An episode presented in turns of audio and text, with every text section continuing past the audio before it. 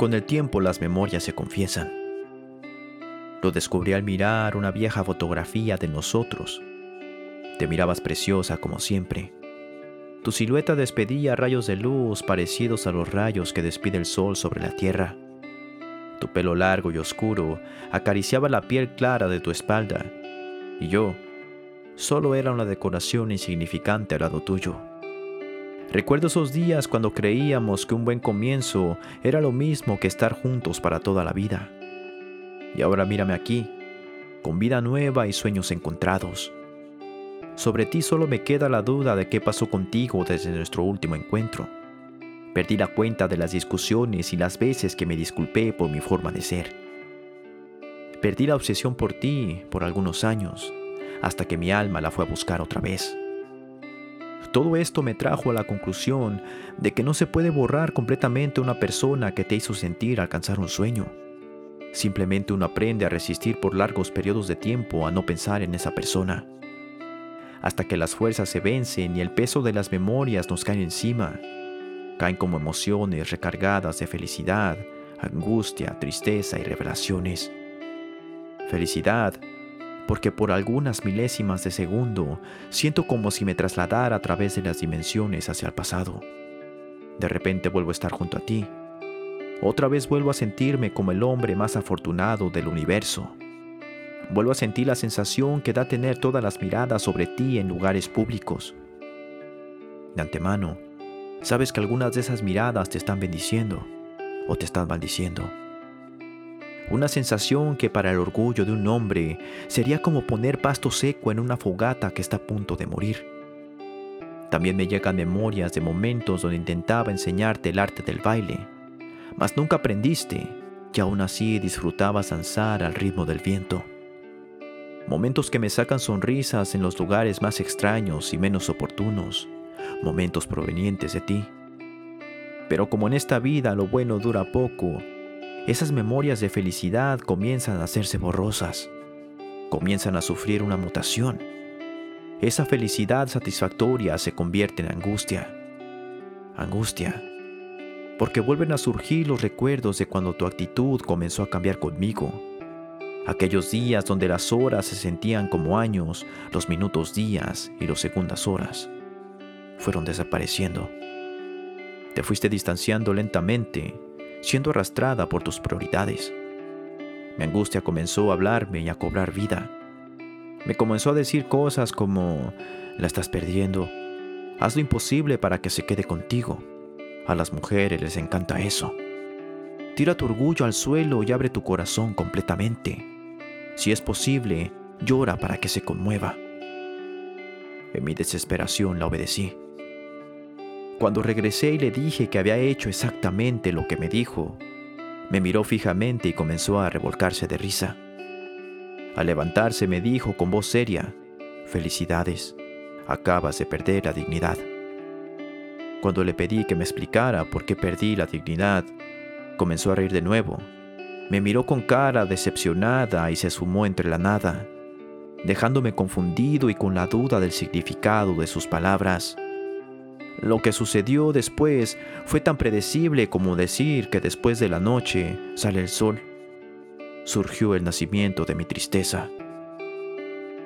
Tristeza porque he vivido en ese estado desde tu partida. A veces llego a pensar que una persona tiene el mismo afecto adictivo que las drogas. Después de no verte más, mi cuerpo te pedía y tu imagen tomó el lugar de cada uno de mis pensamientos. Mi obstinada razón dedicaba días y noches a crear hipótesis sobre qué salió mal y haciendo fórmulas matemáticas para que volvieras conmigo. Con la más mínima excusa volví a buscarte de nuevo.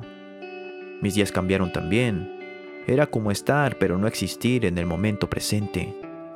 Cada canción que tocara el tema del amor desbordaba en mi mente una presa de pensamientos tuyos. Cada vez que conducía bajo la luz de un atardecer, recordaba nuestros atardeceres. Cada mañana al despertar, miraba mi teléfono y concentraba toda mi fe para que en el momento de mirar los mensajes apareciera tu nombre con un saludo de tu parte. Pero todo era ilusión, una falsa ilusión. Por último tenemos las revelaciones. Conforme pasa el tiempo y se repiten los ciclos de tus recuerdos, me he dado el tiempo de analizarlos, analizar el lenguaje secreto que se escucha tras las memorias. Entre más analizo, más defectos le encuentro a la versión de mí que estaba contigo. Por ejemplo, ese sentimiento de amor que sentía por ti a veces se me revela como obsesión. Tal vez no estaba enamorado, estaba obsesionado. Las memorias de mis acciones me muestran cómo manifestaba mi obsesión por ti. Las veces que ignoraba los momentos cuando me pedías espacio.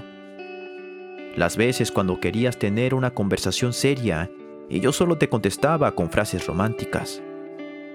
Las veces que intentabas agregarle un poco de sal a nuestra relación y yo simplemente te daba la razón sin darte batalla. Las veces que me dabas pistas para que encendiera la pasión y yo te respetaba totalmente para que pudieras ver que yo te quería para toda la vida y no solo para un rato. Las innumerables veces que en las madrugadas te llenaba el coche de rosas para que te sorprendieras en la mañana. La interminable lista de canciones románticas que te dediqué para que así pudiera ver el mundo lo que significabas para mí. Las llamadas constantes en diferentes partes del día para que vieras el romance clásico que existía en mí todavía. Los discos con mis temas favoritos que te regalé para que pudieras ver de qué color se postraba el mundo ante mis ojos. La lista puede hacerse eterna si continúo. La mujer contemporánea pide a gritos estos detalles sin darse cuenta que tanta miel empalaga. Las memorias me confiesan su sabiduría, haciéndome ver que contigo me excedía. Lo dicen los adultos sabios, a una mujer ni todo el amor ni todo el dinero. Una relación es como una planta que debe ser regada moderadamente. Si te excedes, la planta muere, y si no la riegas, también. Por el momento sigo observando atardeceres, pensando en el qué será de ti. Por fin he aprendido a callar al orgullo cuando me sugiere volver a buscarte. Con el transcurso de los días, la resignación hace limpia de recuerdos en mi sistema. Cuando sucede eso, se abren espacios en mi mente y alma. Esos espacios se recuperan con el perdón. Reflexiono sobre las cosas que dije o decía por resentimiento y si en alguno de mis temas dije que te odio y te maldigo, ahora me arrepiento. Era tensión generada por la tristeza que dejaste aquí adentro, que con el paso de los años salía demasiado lento. Ahora que empiezo a resignarme, ha comenzado a nacer un sentimiento de buenos deseos hacia ti, ya que tengo completamente seguro que tu vida no la compartirás conmigo. Espero que encuentres a alguien que te apoye, te consuele y que sepa moderar las muestras de amor hacia ti. Quiero que sepas que el lazo de tu recuerdo al fin lo dejé ir y que ahora le pido al universo que conspire para que también te sucedan cosas buenas a ti. Simplemente saludos y un fuerte abrazo del hombre que te mostró la excelencia en el amor.